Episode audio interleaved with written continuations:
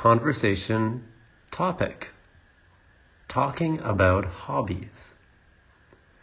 What do you like to do in your free time? I like to ride my bike.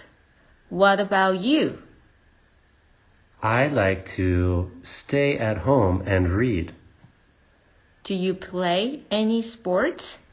Yes, I like to play soccer. How about you? I don't play sports, but I like to play piano. Vocabulary Free time. Ride a bike.